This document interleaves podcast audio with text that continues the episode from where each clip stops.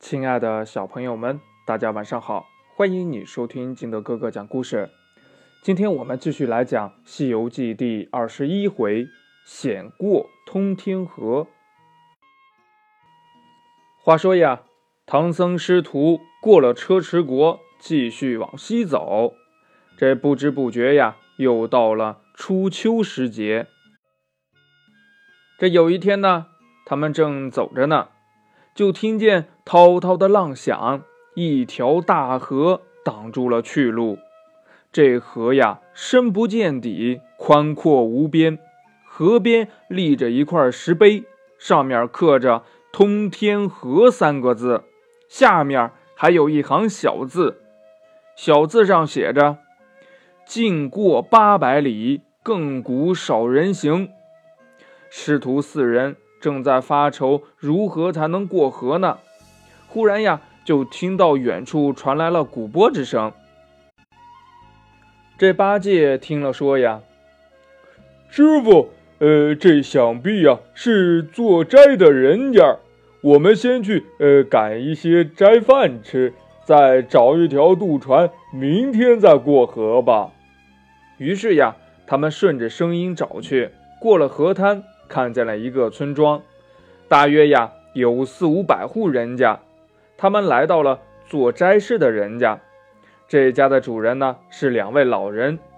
听说唐僧他们是东土大唐来的高僧，慌忙恭敬地把他们迎进了屋里边。吃过了斋饭，唐僧就问呢：“请问施主刚才做的是什么斋事呀？”老人就说呀。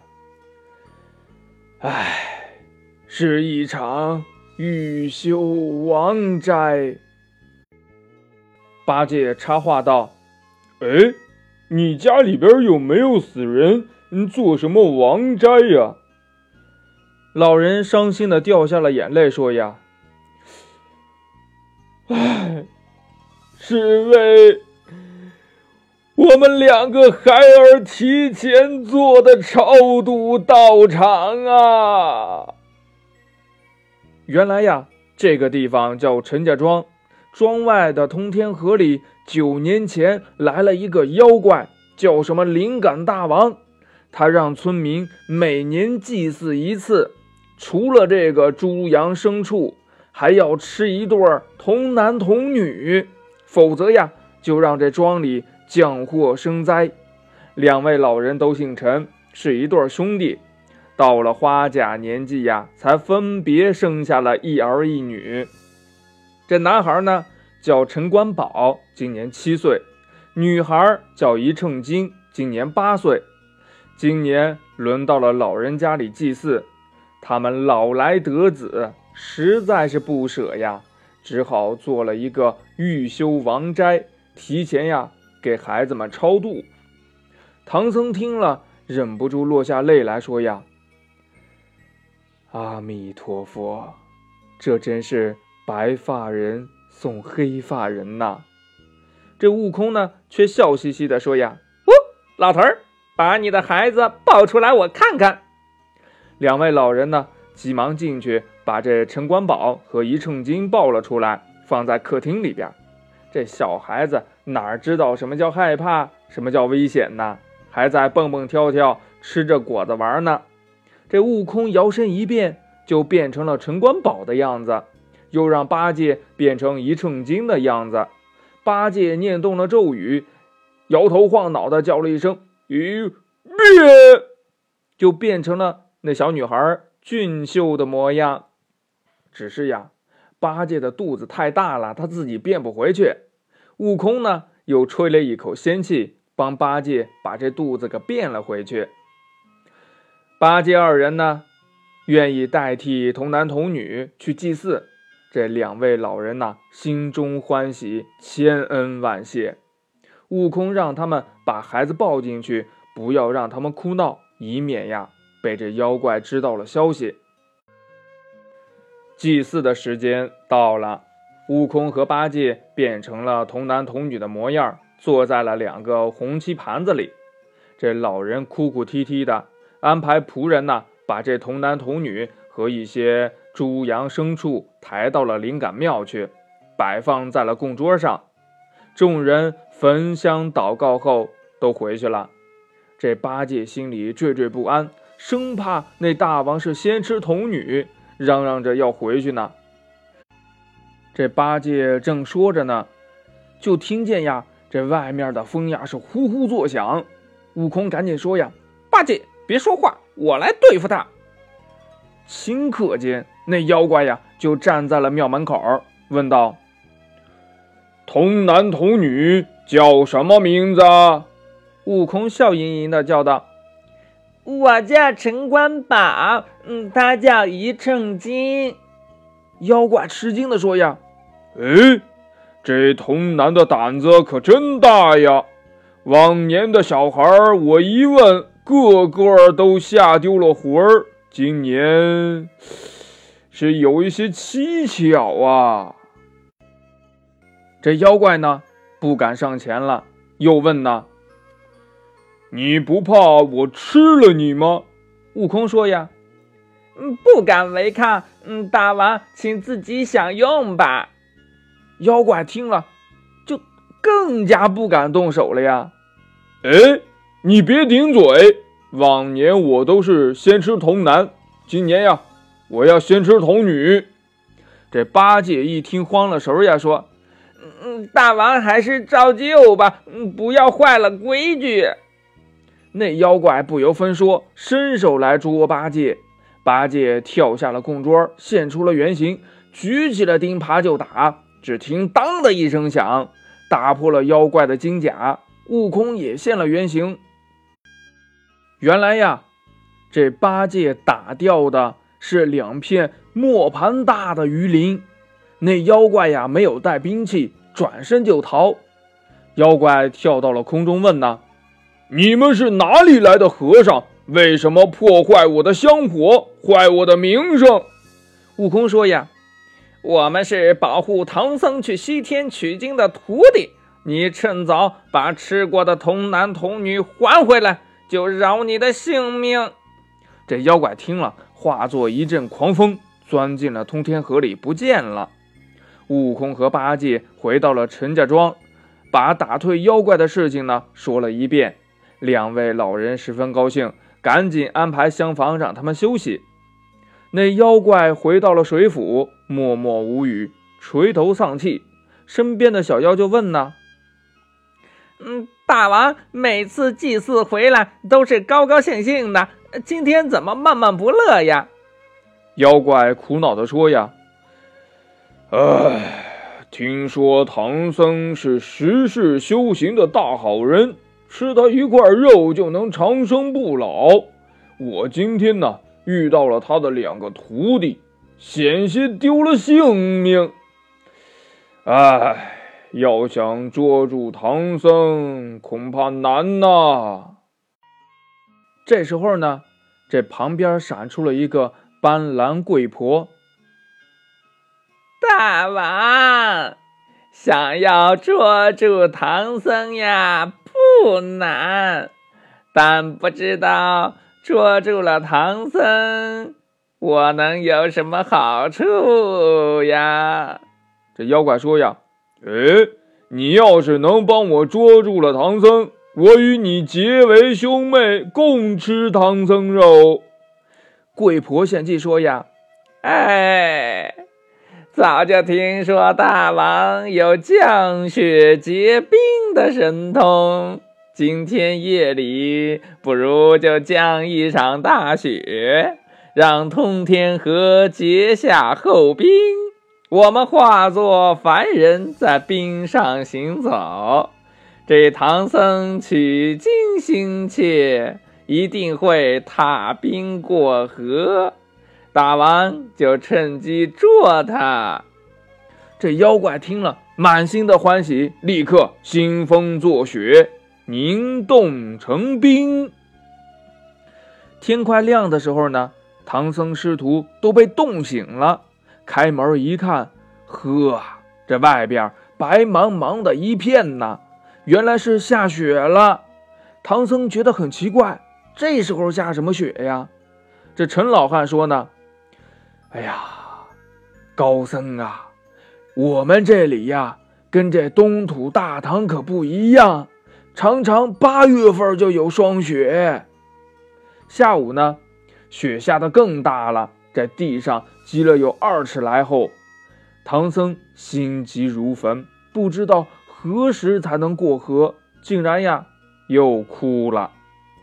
陈老汉安慰他说：“呀，长老，安心的在这里住几天吧。等天晴化了冰，老汉我就是倾家荡产，也要送长老过河。”这到了晚上呀，听到街上有人嚷嚷呢。好冷的天呐！嘿，看了没？通天河都给冻住了，八百里河面冻得跟镜面一样呢，还有人在上面走呢。唐僧听了，转忧为喜，以为是苍天保佑，冻住河水，助他过河。这第二天一早呢，唐僧是过河心切。师徒四人辞别了陈老汉，来到了通天河。果然是千里冰封，冻住了。河面上还真的有人走动。这八戒往河面上用力的一爬，只见冰上呢留了九个白印儿。而这八戒的手呢也震得生疼。八戒笑着说：“呀，咱们快过河吧，这河呀。”估计连底儿都给冻结实了。唐僧听了，十分的高兴，骑着马就往冰上走。突然呀，这马蹄一滑，险些把唐僧给摔下来。这八戒呢，倒是有一些冰上行走的经验，找来了一些稻草裹住了马蹄，这样就不会打滑。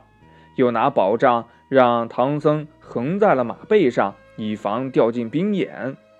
师徒四人。放心的前进，正走着呢，突然脚下咔嚓一声巨响，就见河面上裂了一个大窟窿。原来呀，那妖怪在冰下已经等候多时了，听到了马蹄声，就使了一个神通，让冰面裂开。悟空赶忙跳在了半空，唐僧三人呢都落进了水里。那妖怪捉住了唐僧，高兴地回到了水府。吩咐小妖们磨刀，准备和贵婆共同吃唐僧肉。贵婆说：“呀，哎，大王不要着急，等过几天唐僧的徒弟不来吵闹了，我们再从容享用，岂不更好呀？”这妖怪觉得也有道理哈，就把这唐僧呢。藏在了宫后的一个石匣子里边。再说这八戒和沙僧落到了水中，转眼间就不见了师傅，两人只好捞着行李，牵上了白马，钻出了水面。悟空见了，赶忙问呢：“八戒，师傅呢？”八戒说：“呀，我们也找不到他，呃，就先行上岸了。”三个人呀，只好先回到了陈家庄。晾干了衣服行李，安顿了马匹，又来到了河边捉妖怪。这悟空呀，他的水性不是特别好，他让八戒和沙僧下了水，自己变成了一只猪狮子，贴在了八戒的耳朵里，在水下走了百十里远，忽然望见前面有一座楼台，上面写着“水源之地”四个大字。想必呀是那妖怪的住处。悟空让八戒、沙僧先藏起来，他自己呀变成了一个长脚虾婆，去打听唐僧的下落。他三跳两跳的跳到了门里，只见那妖怪坐在上面，有一个斑斓贵婆坐在旁边，正在商议吃唐僧肉呢。忽然呀，又看到了一个大肚虾婆走了过来。悟空跳过去问呢：“婆婆，大王他们在商议吃唐僧肉，唐僧在哪儿呀？”这虾婆说：“呀，啊，哦，大王把它藏在了宫后的石匣子里。悟空呀，赶紧去宫后，果然看到了一个石匣子。他趴在上面听，唐僧呀正在里边嘤嘤哭泣呢。悟空说呀：“师傅放心，等我们去捉了那妖怪，就救你出去。”悟空出去找到了八戒和沙僧，把师傅的情况。给他们说了，让他们呀去挑战这妖怪，并把这妖怪呢引出水面。他自己呢念着避水诀，回到了岸边等候。八戒闯到了门前，高声的叫战。这妖怪呀披挂整齐，拿上了兵器，出门喝道：“哪里来的臭和尚，敢在我这里吵闹啊？”八戒笑道：“呀，呵呵。”你这打不死的泼妖怪，我是那陈家庄的一称金呢。呃，你不认得我了呀？妖怪听了，微微冷笑道：“哼，上次是我没带兵器，才被你占了上风。今天我要把你捉住，一块儿吃了。”说完呀，举起铜锤，劈头就打。八戒拿耙子架住了。沙僧呀，也是举着宝杖上来帮忙。三个人在水底斗了两个时辰，不分胜负。这八戒呢，料想打不过这妖怪，便向沙僧呢使了一个眼色。他们俩呀，就假装打败了，拖着兵器转身逃出水去。这妖怪呢，也追了出来。悟空正在岸边目不转睛地盯着水面呢，只见。波涛翻涌，妖怪刚钻出水面，悟空一棒子就打了过去。那妖怪连忙举起铜锤还击。他们俩打了不到三个回合，妖怪就抵挡不住了，打了一个水花，钻进了水里。贵婆告诉他，那毛脸和尚就是神通广大的孙悟空，以后别再和他交战了。于是呢。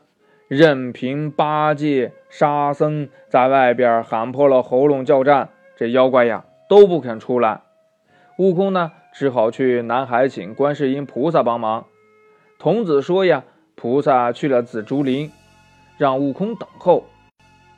这悟空呢，等了老半天也不见菩萨出来，这心里就着急呀，害怕误了救师傅，于是便闯进了这紫竹林。他进了竹林呀，看到菩萨拿着钢刀在削竹皮呢。菩萨说：“呀，你到外边等候去。”悟空没有办法呀，只好退出了竹林，继续等候。不一会儿呢，只见菩萨提着一个紫竹篮走了出来，说：“悟空，我和你救唐僧去。”他们两个人呢，驾云来到了这通天河，菩萨。解下了一条丝带，把这篮子呀给拴住了，抛入了河中，口里念着“死得去，活得住”，一连念了七遍。提起篮子一看，里边是一尾闪闪的金鱼。原来那妖怪呀是菩萨莲花池里养的大金鱼，每天浮出水面听讲经文，于是乎修炼成精了。悟空他们下水救出了唐僧，正在商议怎么过这河呢。忽然呀，就听得河中心一声的高喊：“孙大圣，我驮你们师徒过河。”随即从水里边钻出了一只老猿。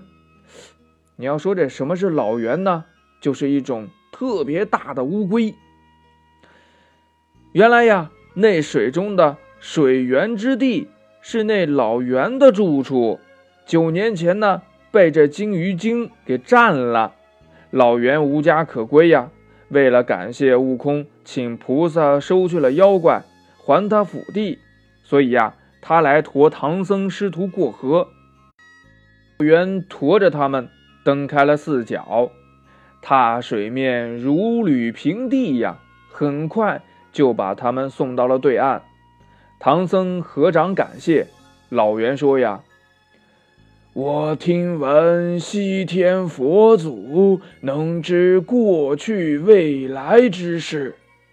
我在这通天河修炼了一千三百多年，还望圣僧为我向佛祖问一声。”看我何时才能修成正果？唐僧点头答应了。老袁钻入了水中，不见了。